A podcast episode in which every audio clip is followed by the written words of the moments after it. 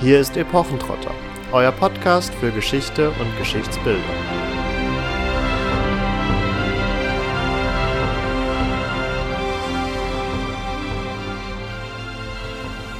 Hallo und herzlich willkommen zu einer neuen Folge Epochentrotter.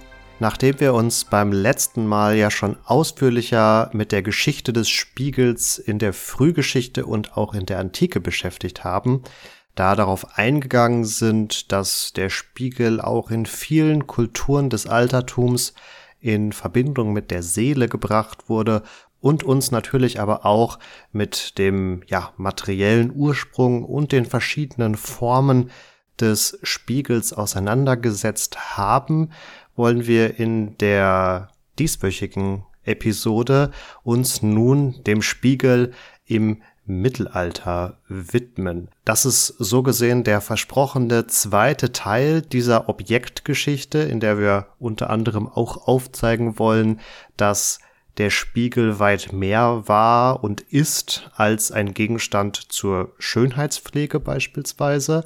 Und genau diesem Aspekt gehen wir in der heutigen Folge nochmal ganz besonders nach. Denn wie ihr vielleicht wisst, hat sich vor allen Dingen Katharina in ihrer Dissertation auch mit Spiegeln im Mittelalter auseinandergesetzt.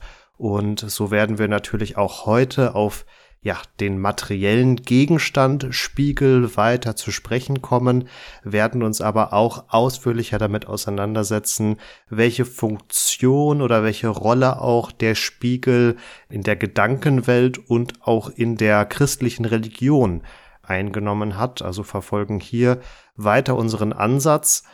Und wenn ihr die letzte Folge, quasi den ersten Teil dieser Spiegelgeschichte noch nicht gehört habt, dann hört da ganz gerne auf jeden Fall noch mal rein. Wenn ihr sagt, hm, eigentlich interessiert mich nur der Spiegel im Mittelalter, dann bleibt einfach hier und hört uns weiter zu. Vielleicht machen wir euch ja noch Lust darauf, auch im Anschluss dann noch die Folge zur Antike zu hören. Wir hatten in der letzten Folge schon über die Entdeckung von Glas gesprochen und auch für die Antike festgehalten, dass es zum Ende des Römischen Reiches sowohl metallische Spiegel gab, aber auch Glasspiegel. Und so stellt sich natürlich zu Beginn dieser Folge, wo wir uns nun, wie gesagt, dem Mittelalter widmen, zunächst vor allem die Frage, welche Spiegel denn vorrangig hier verwendet wurden. Und dazu können wir feststellen, dass bis noch ins 11. Jahrhundert hinein Metallspiegel durchaus dominiert haben. Also es dauert eine Weile, bis sich Glasspiegel hier dann wirklich durchsetzen und das tun sie dann aber ganz massiv. Also im 15. und 16. Jahrhundert finden wir auch ziemlich große Glasspiegel und was ich glaube ich noch gar nicht erwähnt habe, ist, also mit der Glasmacherpfeife kann man eben so ja, recht runde Glaskolben herstellen, die, desto größer sie sind, natürlich auch ähm, ziemlich dünnwandig werden. Und wenn die ein bisschen ausgekühlt sind, dann wird da flüssiges Metall eingegossen, also meistens Blei oder Zinn, aber später dann auch Quecksilber. Und so wird eine, ja, es wird dann geschwenkt und dann hat man eben eine dünne Metallschicht. Ähm, es gibt auch ein Verfahren, wo das später erst aufgetragen wird, also als getriebenes Metall dann ähm, aufgezogen wird. Und das ist eine Methode, die dann bis ins 16. Jahrhundert so gängig bleibt. Man hat Spiegel, die dann bis zu 60 Zentimetern im Durchmesser haben, die dementsprechend auch bauchig sind. Und im 17. Jahrhundert entwickelt man dann ein Verfahren, wie man große Glasplatten herstellen kann, die flach sind und im Zuge dessen kommen dann eben auch größere Glasspiegel und plane Glasspiegel auf. Die von mir jetzt beschriebenen konvexen Rundspiegel findet ihr, wenn ihr euch das mal anschauen wollt, ähm, ganz einfach, wenn ihr von Jan van Eyck mal die Arnolfini-Hochzeit googelt oder von Quentin Massis den Goldwäger und seine Frau. Da seht ihr sowas sehr schön und das sind in dem Fall beides ziemlich sicher Spiegel, die mit Quecksilber verspiegelt wurden, weil die eben so besonders dunkel sind. Also das ist eine Sehgewohnheit, die ist nicht unbedingt zu vergleichen mit dem, was wir heute kennen. Unsere Spiegelflächen sind sehr hell und reflektieren entsprechend auch alles Licht, was in ihrer Umgebung ist, genauso zurück, während das dann auf diesen dunklen Flächen natürlich zum Teil verloren geht. Dadurch auch wiederum das Spiegelbild zum Teil eher als Schatten erscheint und auch nicht die Farbigkeit hat, die man in echt hätte. Jetzt hattest du aber danach gefragt, ähm, wie wir quasi vom Römischen Reich zu diesen relativ großen Glasspiegeln kommen. Und ja, ich habe Murano schon angesprochen und damit auch die venezianischen Glasmacher, denen man in der Forschung ganz lange, und damit meine ich also bis weit in die 1980er und eigentlich auch noch später, quasi den alleinigen Ruhm zugesprochen hat, so erst mit der Glasrevolution in Italien kam dann der große Durchbruch für die Glasspiegel in Europa und mit dem Untergang des Römischen Reichs sei eben auch die Glasmacherkunst verloren gegangen und es hätte dann bis ähm, ins 13., 14. Jahrhundert gedauert, bis das eben wiederentdeckt wurde. Das ist Blödsinn. das möchte ich hier mal ganz deutlich sagen, weil man das eben immer wieder liest. Und wenn man schaut, auf wen das Ganze zurückgeht, dann ist man am Anfang des 20. Jahrhunderts und das wird einfach stupide reproduziert, obwohl es inzwischen ganz viele Archäologen und Archäologinnen gibt, die ähm, Funde haben, die beweisen, dass das eben so nicht stimmt. Warum aber ähm, ist es so, dass zwischen 400 und 1400 so wenig an Funden existiert, dass man lange eben gar nichts hatte, um irgendwie zu beweisen, dass es da dennoch schon eine Glasproduktion gab, auch eine Glasspiegelproduktion, zumindest im Kleinen. Tja, wenn wir uns mal Glas überhaupt anschauen, dann ist das ein sehr instabiles Material was also, wenn es auf den Boden fällt, in der Regel zerbricht. Und vieles, was wir heute aus dem Boden holen, ähm, stammt aus Abfällen, stammt aus äh, liegen gebliebenen Resten von Siedlungen, die vielleicht schnell verlassen werden mussten, etc. Also das ist jetzt nicht irgendwie fein säuberlich unbedingt immer in den Boden gekommen, ähm, ist auch nicht immer unbedingt als Grabbeigabe dann tatsächlich in den Boden gebettet worden. Ähm, und falls letzteres der Fall ist, haben wir noch das Problem der Glaskorrosion. Also es ist auch einfach ein Material, was nicht so gut die Zeit überdauert. Also das schon mal die zwei Dinge, die verhindern, dass man es unbedingt auch zuordnen kann, wenn man mal Glassplitter findet.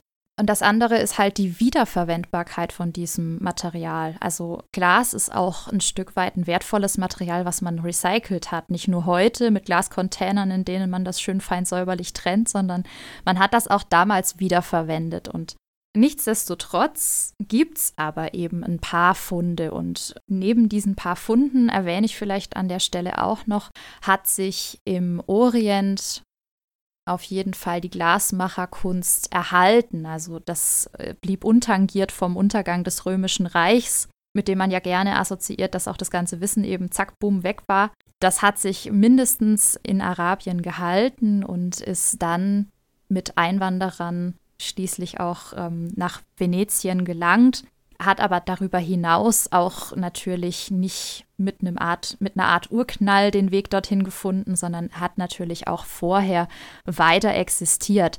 Was jetzt die Qualität von dem Glas angeht, da kann man sich sicherlich streiten. Also es gibt im Nürnberger Raum ähm, eine Art Waldglas, nennt sich das. Das ist so ein grünschimmerndes, was ihr aus dem mittelalterlichen Kontext von ähm, Bechergläsern und Pokalen äh, sicherlich kennt.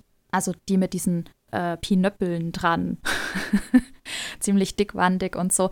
Also ähm, da gab es durchaus Herstellungsmethoden und es gibt inzwischen auch die These, die durchaus belegbar ist, dass sogar deutsches Spiegelglas oder Glasmasse nach Venedig, nach Genua ähm, importiert wurde. Also das kehrt so ein bisschen die Sicht auf Venedig und Murano um, was denen vermutlich gar nicht so recht ist, denn Murano besteht ja auch so auf der auf dem Glasherstellungsmonopol eigentlich bis heute und äh, man sagt ihnen ja weiterhin auch eine sehr hohe Qualität nach. Wenn man in den Touri-Läden die Dinger mit Zertifikat kauft und nicht die Billigware aus Gott weiß wo. Exakt. Du hast jetzt schon das äh, ein oder andere auch angesprochen, wie die Spiegel dann oder wie Glasspiegel dann äh, gefertigt wurden, auch im Mittelalter. Wie darf ich mir jetzt aber mein Spiegelbild darin eigentlich vorstellen? Wie gesagt, also ein konvexer Spiegel bildet halt nicht nur dein Gesicht ab, sondern auch sehr viel um dich herum.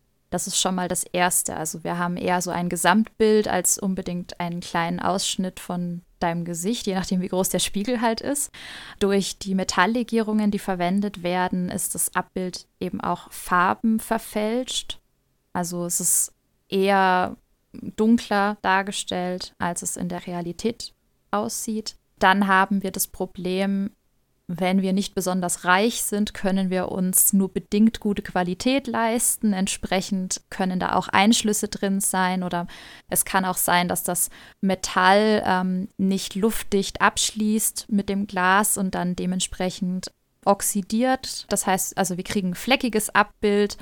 Wir haben tendenziell eben auch Lufteinschlüsse, die dazu führen, dass wir keine komplett ebene Fläche haben. Also auch bei einem runden Glas kann man ja wirklich eine glatte Oberfläche haben. Das sind alles Faktoren, die dazu führen, dass das Abbild sehr viel Erkenntnisleistung von uns als Betrachter erfordert. Also man muss es gewöhnt sein, wie man aussehen könnte. Also man muss das lernen, damit umzugehen, würde ich mal behaupten. Ähm, also es ist ein anderer Blick in den Spiegel als unser heutiger und man darf jetzt aber auch nicht mit, dem, mit den heutigen Augen in einen mittelalterlichen Spiegel blicken, sondern man muss sich wirklich vergegenwärtigen, dass die Sehgewohnheiten einfach daran angepasst waren. Also es war normal und ähm, es wird in der Literatur auch dann von einem ja von einem richtigen Abbild gesprochen. Also das ist meistens dann das neue Spiegelglas, was hier gelobt wird aufgrund seiner tollen Abbildungsfähigkeit aber das ist dann durchaus mit einem selbst identifizierbar. Mit diesen ganzen Flecken und Verdunklungen gewinnt das Abbild ja etwas Schemenhaftes, um nicht zu sagen etwas Schattenhaftes. Und nun ist mir, dadurch, dass ich deine Dissertation ja auch gelesen habe, bekannt, dass Spiegel gerne in Verbindung gebracht wird mit Seele. Darauf sind wir ja schon eingegangen. Aber auch mit dem Schatten. Rührt diese Verbindung nun daher und muss man sich diesen Spiegelschatten so vorstellen, wie man ja heutzutage gemeinhin von seinem Schatten redet. Also eher der Schlagschatten wäre das ja dann, der uns tagtäglich begleitet und durch Lichtquellen geprägt wird.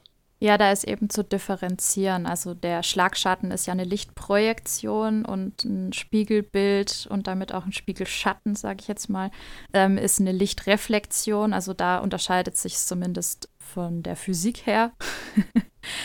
Ja, das Wort Spiegel müssen wir uns vielleicht in dem Zusammenhang ein bisschen genauer anschauen. Und es gibt im Althochdeutschen zwei Begriffe für Spiegel. Der eine eben aus dem lateinischen Speculum abgeleitet und der andere ähm, aus dem Germanischen. Und da finden wir heute noch im Dänischen ähm, und auch im Schwedischen mit diesem alten Begriff verwandte Worte, und zwar im dänischen skuggen und im schwedischen skuggern. Und da hört ihr schon das Gucken drin. Das sind aber Wörter, die für Schatten verwendet werden. Und das ist jetzt nicht von ungefähr, dass da das Gucken drin ist. Ähm, also die Wurzel skau oder sku ist hier eben verwendet worden auch für die, ja, für die altgermanische Form von Spiegel, äh, geht wahrscheinlich auf das altgriechische äh, zurück. Also ist jetzt auch nicht unbedingt so ganz altgermanisch, wie man das immer gerne hätte. Ähm, also man hat halt auch einfach Einflüsse aus anderen Sprachen auch damals schon gehabt. Lange Rede, kurzer Sinn. Also Schatten und Spiegel sind auch von ihrer etymologischen, also von der Wortherkunft, äh, von der Wortbedeutung her nicht so hundertprozentig zu trennen. Und es hängt natürlich auch damit zusammen, dass über lange, lange Zeit man nicht so eine richtige Unterscheidung machen konnte zwischen dem Ab Bild und dem Konturschatten sozusagen. Das erklärt vielleicht auch, warum ja der ägyptische Glaube oder auch der etruskische Glaube hier jeweils ähm, eine Verbindung zwischen diesen Begriffen herstellt. Man muss auch noch differenzieren übrigens, also wenn wir so im 9. Jahrhundert dann in den Wikingersiedlungen Birka und Heiterbu zum Beispiel so, schon so kleine Spiegelscherben finden oder auch im 9. Jahrhundert auf französischem Gebiet oder auf, auf deutschem Gebiet im 11. Jahrhundert auch noch, dass das nicht unbedingt schon Spiegel sind, die man wiederum zur Schönheitspflege benutzt hat, sondern auch hier können andere Verwendungszusammenhänge durchaus greifen. Also es muss jetzt nicht immer was Religiöses sein, aber es liegt schon nahe, dass man so eine Art Unheilabwehr auch hier wieder hat, die nicht unrelevant ist. Das hält sich auch, ähm, als dann diese Spiegel wirklich schon komplett mit Schönheitspflege zusammengehen. Also man hat Pilger- und Wallfahrtsspiegel, also die sind dann so amulettartig gestaltet und mit denen geht man eben los, um Reliquien zu betrachten. Und hier ist eine ganz nette Anekdote, dass der Johannes Gutenberg, den wir alle von den beweglichen Lettern und dem Buchdruck her kennen, ähm, vor seiner Karriere als Buchdrucker Hersteller in Aachen von ähm, sogenannten Pilgerspiegeln war, die man eben benutzt hat, wenn Reliquien gezeigt wurden, um sie hochzuhalten und dann ja zum einen ähm, das Bild der Reliquie im Spiegel einzufangen, so überhaupt einen Blick zu erhaschen. Also das war ja zum Teil wirklich so ein Event, wo eine Meute von, von Pilgern da war und äh, dann die Reliquie der Kirche oder des Wallfahrtsortes präsentiert wurde, ohne dass jeder was sehen konnte. Und dann hat man eben diesen kleinen Spiegel hochgehalten. Und also, ja, das. Sorry, also so wie man heutzutage bei Konzerten alle ihre Smartphones hochhalten, stand ja, genau. die Pilgermasse da und hat ja quasi mit einer optischen Verlängerung in Anführungsstrichen versucht, äh, ihren, ihren Spiegel hochzuhalten und dadurch in der Menschenmenge zu sehen, was da vorne eigentlich abgeht. Genau, und ähm, warum macht man das jetzt? Also man hat eben gedacht, dass die Heiligen ihr Heil ja auch durch den Blick spenden und den hat man ja eingefangen im Spiegel. Das heißt, wenn ich dann selber in den Spiegel schaue, dann überträgt sich eben die Heilswirkung des Heiligen durch den Spiegel auf mich und so kriege ich dann am Ende doch noch was vom Heil ab, auch wenn ich es selber nicht mit eigenen Augen gesehen habe. Aber es ist ein bisschen kompliziert, ab, nee, aber, immer, aber es bleibt jetzt dabei, dass es darum geht, den Blick der Reliquie quasi auf mich selbst abzulenken und es geht gerade nicht darum, dass der Spiegel als eine Art Reliquienkamera funktioniert, der die Heilswirkung in sich speichert und ich mir quasi zu Hause noch in den Spiegel blicken kann und dann noch was vom Heil abbekomme? Es ist so ein bisschen beides. Okay. Also man, man versucht einerseits im Spiegel Bilder festzuhalten. Mhm. Also nicht wie in einer Kamera, also, aber es ist schon so eine Art Behältnis, in, in der eben Bilder dann ja sich eindrücken. Und das kommt eben daher, dass der Blick insgesamt im Mittelalter eine ganz große Rolle und, und auch eine ganz große Bedeutung hat. Also über den Blick gelangen Dinge in die Seele. Und wenn ich jetzt eben selber die Reliquie nicht anschauen kann, dann halte ich meinen kleinen Spiegel hoch, der übernimmt das für mich und dann gucke ich später da rein und dann überträgt sich eben diese Heilswirkung der Reliquie respektive des Heiligen auf mich. Mhm. Also quasi, ich gehe auf ein Ed Sheeran-Konzert, halte mein äh, Smartphone nach oben, schieße ein Bild, sehe über das ganze Konzert über überhaupt nichts von dem Menschen, weil ich viel zu weit weg bin und gucke dann nachher äh, auf dem Heimweg auf mein Smartphone und freue mich, dass ich da Bilder äh, von Ed Sheeran drauf habe. Und sowohl bei der Pilgerveranstaltung als auch bei dem Konzert habe ich ein Heidengeld ausgegeben, um überhaupt hinzukommen. ja, genau. Auch da äh, geht das ganz gut zusammen. Ähm, wenn wir schon bei Anekdoten Ein Heidengeld ausgeben ist in dem Kontext auch ein lustiges Wortspiel.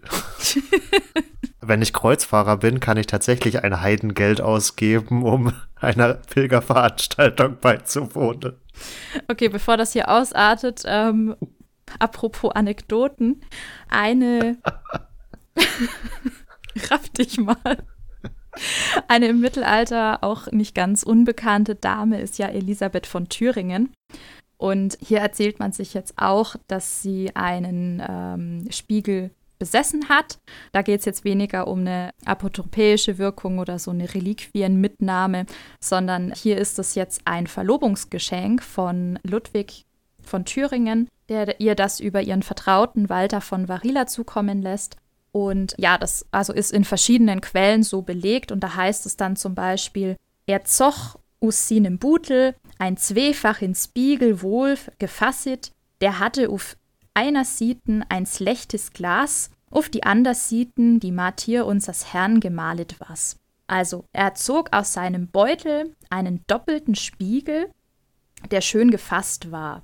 Der hatte auf einer Seite ein uns lechtes Glas, heißt jetzt nicht ein schlechtes Glas, sondern im Gegenteil ein besonders klares, glattes Glas. Und auf der anderen Seite war das Martyrium unseres Herrn gemalt.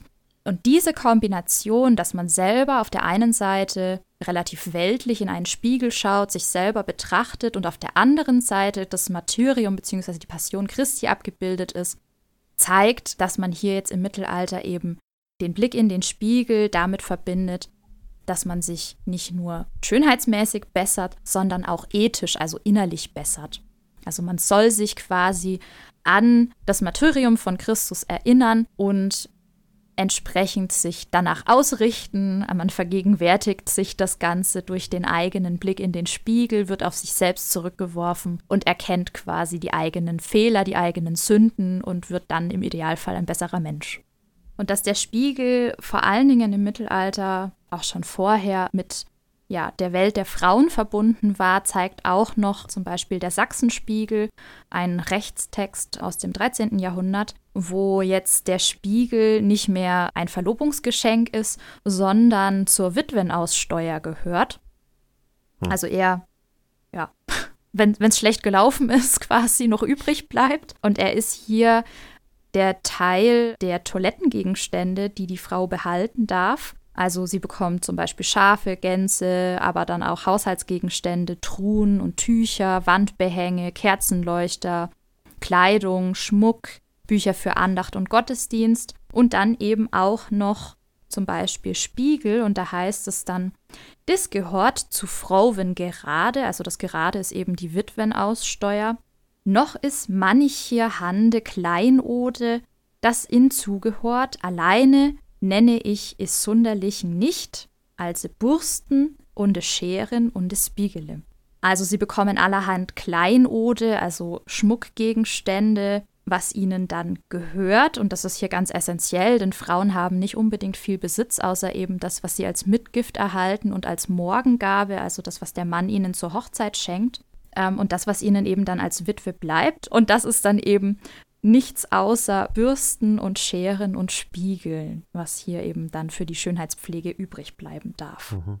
Du hattest äh, eingangs ja auch schon mal das Material Frauenglas beziehungsweise ich Marienglas erwähnt. Und die Tatsache, dass beispielsweise das ganz am Anfang schon erwähnte Selenit, also eines dieser Mineralien, das auch verwendet wurde, um relativ naturnah Spiegel zu erzeugen, ähm, im Volksmund auch Frauenglas oder Marienglas genannt wird, zeugt ja auch nochmal davon, dass hier eine klare Verbindung da ist, sowohl zum weiblichen Geschlecht als auch zur heiligen Jungfrau Maria und damit auch wieder eine religiöse Konnotation eines hier spiegelhaften Materials vorhanden ist, beziehungsweise des Spiegel selbst.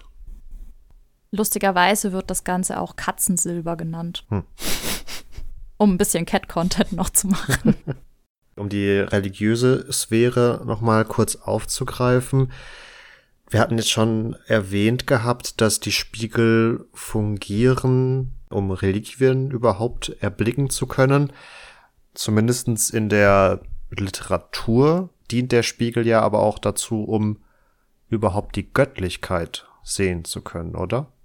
Ja, also der Spiegel ist ja nicht nur mit dem Blick verbunden, sondern eben auch mit der Erkenntnis. Und was hat man im, vor allen Dingen im Mittelalter eben besonders gesucht als Erkenntnis, ist natürlich die Gotteserkenntnis. Ähm, und da, das heißt, man hat ähm, jetzt nicht in einen materiellen Spiegel geblickt und hat gedacht, man sieht da drin Gott, sondern man hat das im übertragenen Sinne verstanden. Also man hat zum Beispiel die ganze Schöpfung als Spiegel Gottes verstanden. Also man kann in jedem Gegenstand dann quasi ein Bild Gottes reflektiert finden und kann ihn entsprechend da drin erkennen.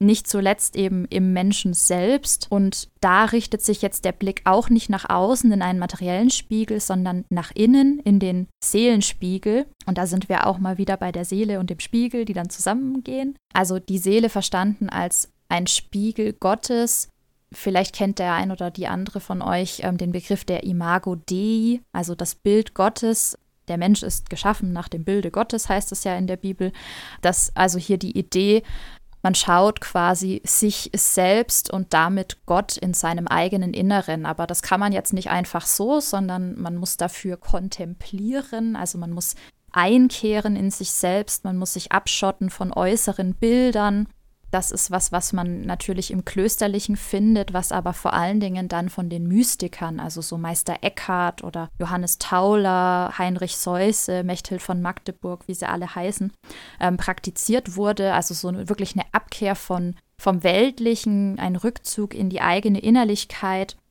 Ähm, verbunden mit Meditation, immer wieder durchgehen von zum Beispiel von, von Bibelversen und also ganz komplex teilweise auch, um dann eben in so einen Zustand der völligen Entrückung zu kommen. Und in diesem Zustand kann einen quasi der Blitz treffen, wenn man sich das jetzt mal so vorstellen möchte. Und dann hat man für einen ganz kurzen Milli-Millisekunden Moment eine Ahnung von Gott. Aber zu mehr kommt man eben im Weltlichen gar nicht. Also im Irdischen hat man quasi keine Chance, außer so einen, ja, also so eine kleine, kurze Erleuchtung zu haben. Aber ja, man erhascht quasi einen Eindruck davon, was Gott ist, wenn man diese mystischen, mystagogischen Praktiken anwendet. Also das sind jetzt natürlich alles nur einzelne Aspekte, dass die Vorstellung, die man im Mittelalter hatte, die mit dem Spiegel verbildlicht wird, also ist wesentlich differenzierter, aber das ist vielleicht Stoff für eine eigene Folge mal. In Bezug auf den real existierenden Spiegel waren wir schon auf Venedig zu sprechen gekommen, auf das Murano-Glas, was da vermeintlich so hervorragend gewesen sei. Allerdings hattest du jetzt ja auch schon aufgezeigt, dass vermeintliche Entwicklungen des 14. Jahrhunderts in Teilen auch vorher schon präsent waren, sich aber vermutlich nicht so gut einfach überliefert haben wenn wir uns dann jetzt verstärkt dem Ende des Mittelalters nochmal äh, zuwenden und damit auch ja nochmal eine Art Ausblick bieten können, welche technologischen Weiterentwicklungen des Spiegels bieten sich denn jetzt hier noch? Oh, da müssen wir erst noch mal ein bisschen zurück, bevor wir oh. nach vorne können. Ähm, das macht aber nichts. Das sind wir nämlich bei einem sehr interessanten Bereich, bei der Optik. Denn natürlich könnt ihr euch vorstellen, zum einen mit der Glasproduktion kann man dann irgendwann auch Brillen herstellen.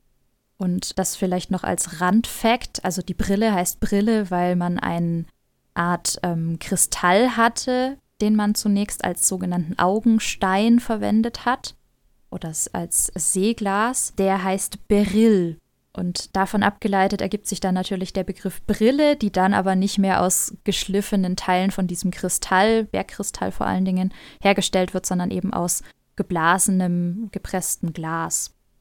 Das ist eine Erfindung, die tatsächlich, ähm, glaube ich, ab dem 13. Jahrhundert aufkommt und vor allen Dingen im 14., 15. Jahrhundert dann natürlich auch weiter perfektioniert wird und sich verbreitet. Ähm, wenn wir bei der Optik sind, müssen wir, wie gesagt, nochmal einen kurzen Ausflug in den Orient unternehmen. Und zwar eigentlich nochmal zurück so ins 9. bis 11. Jahrhundert. Und gerade in aktuellen Dokumentationen aller Terra X, äh, wenn es um Galileo Galilei geht zum Beispiel und die Erfindung des Fernrohrs, dann bin ich aufgrund der Beschäftigung mit diesen optischen Schriften immer ein bisschen enttäuscht, wenn die Araber nicht erwähnt werden, die nämlich eben schon im 9. bis 11. Jahrhundert hier wichtige Erfindungen gemacht haben. Die hatten nämlich bauchige Glasgefäße, die mit Flüssigkeit, also zum Beispiel mit Wasser einfach gefüllt waren, ähm, von denen man zwei voreinander halten konnte und dann eben einen Vergrößerungseffekt hatte. Leider auch einen, dass die Sachen auf dem Kopf standen aber man konnte eben weit entfernte Dinge schon damit auch erkennen. Und das ist jetzt nur ein Beispiel von vielen, also gerade auch zum Brennglas und das, was man eben mit einem konkaven Spiegel machen kann, hat ein arabischer Wissenschaftler namens Ibn Sa'el beschrieben und das wurde dann von Alhazen im 11. Jahrhundert weitergeführt und der hat dann auch ein Traktat zur Optik geschrieben, auf das sich dann wiederum Kepler basiert und Kepler ist ja wirklich so ein Name, den wir hier in ähm, West in der westlichen Hemisphäre sehr gut kennen und auch sehr schätzen. Also das Kepler-Teleskop, was gerade im All rumfliegt, ähm, hat wahrscheinlich jeder schon mal von euch davon gehört. Und das wäre aber nicht möglich gewesen ohne die Schriften von Alhazen. Und ähm, auch die Kamera Obscura zum Beispiel kann man auf Schriften von diesem arabischen Wissenschaftler zurückführen. Also man kann nicht beweisen, dass er wirklich die Kamera Obscura erfunden hat, aber er war mindestens schon sehr nahe dran. Und jetzt habe ich schon einen Haufen optischer Geräte aufgezählt, für die Spiegelkonstruktionen verwendet werden oder zumindest ja Dinge notwendig sind, die wir mit der Entwicklung des Spiegels mit einhergehen haben. Und ja, das sieht man eben einfach, ähm, dass es quasi eine wissenschaftliche Revolution ausgelöst hat. Also auf der einen Seite die Glasproduktion, auf der anderen Seite auch die Herstellung dann von immer besser und immer qualitativer werdenden Spiegeln, die dann letztendlich eben auch so ein riesiges Teleskop im Weltall ermöglichen. Da sind wir jetzt natürlich ganz weit weg vom Mittelalter. Kepler und Galilei dann schon als Vertreter des spät-späten Mittelalters beziehungsweise auch schon der frühen Neuzeit, mhm. um auf den Ausblick zurückzukommen, den ich eingangs äh, zu dieser Frage erwähnt hatte. Das Quecksilber hattest du, glaube ich, ja auch schon mhm. angesprochen und das wird ja jetzt dann auch hier zu oder findet hier zunehmend Verwendung, wobei man korrekterweise eher glaube ich von eher sogenannten Zinn-Amalgam-Spiegeln sprechen sollte, weil sich das Quecksilber natürlich als sehr ja auch sehr reaktives Metall nicht einfach so auf die Spiegel hat auftragen lassen, sondern eben in Kombination äh, mit Zinn hier zum Einsatz kam und diese Quecksilber-Variante ist dann ja auch wirklich bis in die Moderne prägend gewesen.